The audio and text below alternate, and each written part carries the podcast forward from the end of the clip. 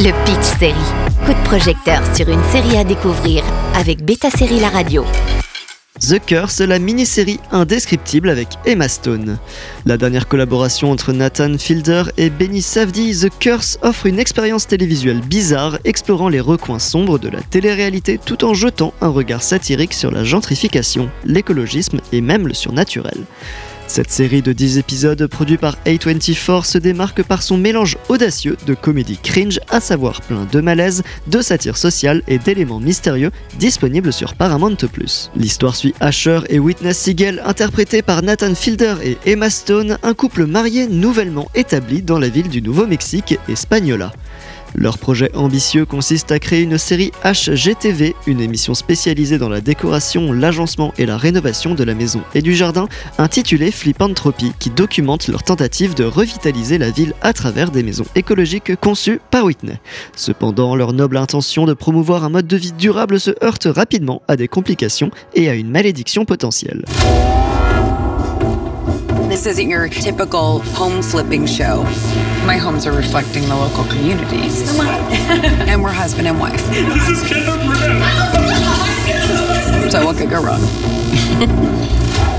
Au cœur de The Curse, on trouve une exploration satirique de la télé-réalité et de son pouvoir de distorsion de la réalité. Le producteur de l'émission, Dougie Schechter, interprété par Benny Safdie, incarne l'archétype du producteur de télé-réalité sans scrupules, prêt à exploiter chaque instant pour susciter le drame à l'écran.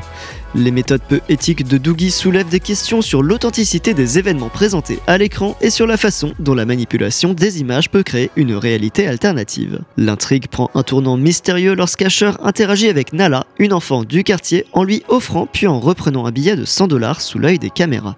Ce geste apparemment anodin déclenche une série d'événements perturbants alimentant les spéculations sur une possible malédiction. Les créateurs de la série jonglent habilement avec l'ambiguïté, laissant le spectateur se demander si les malheurs des Seagulls sont le résultat d'une force surnaturelle ou simplement les conséquences de leurs propres actions douteuses.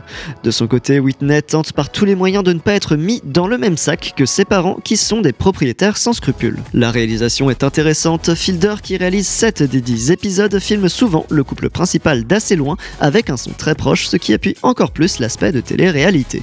Benny Safdie, aux côtés de son frère Josh Safdie, a forgé une réputation dans le cinéma indépendant. Les frères Safdie sont particulièrement connus pour leur style cinématographique distinctif caractérisé par une narration immersive, une tension palpable et des performances saisissantes.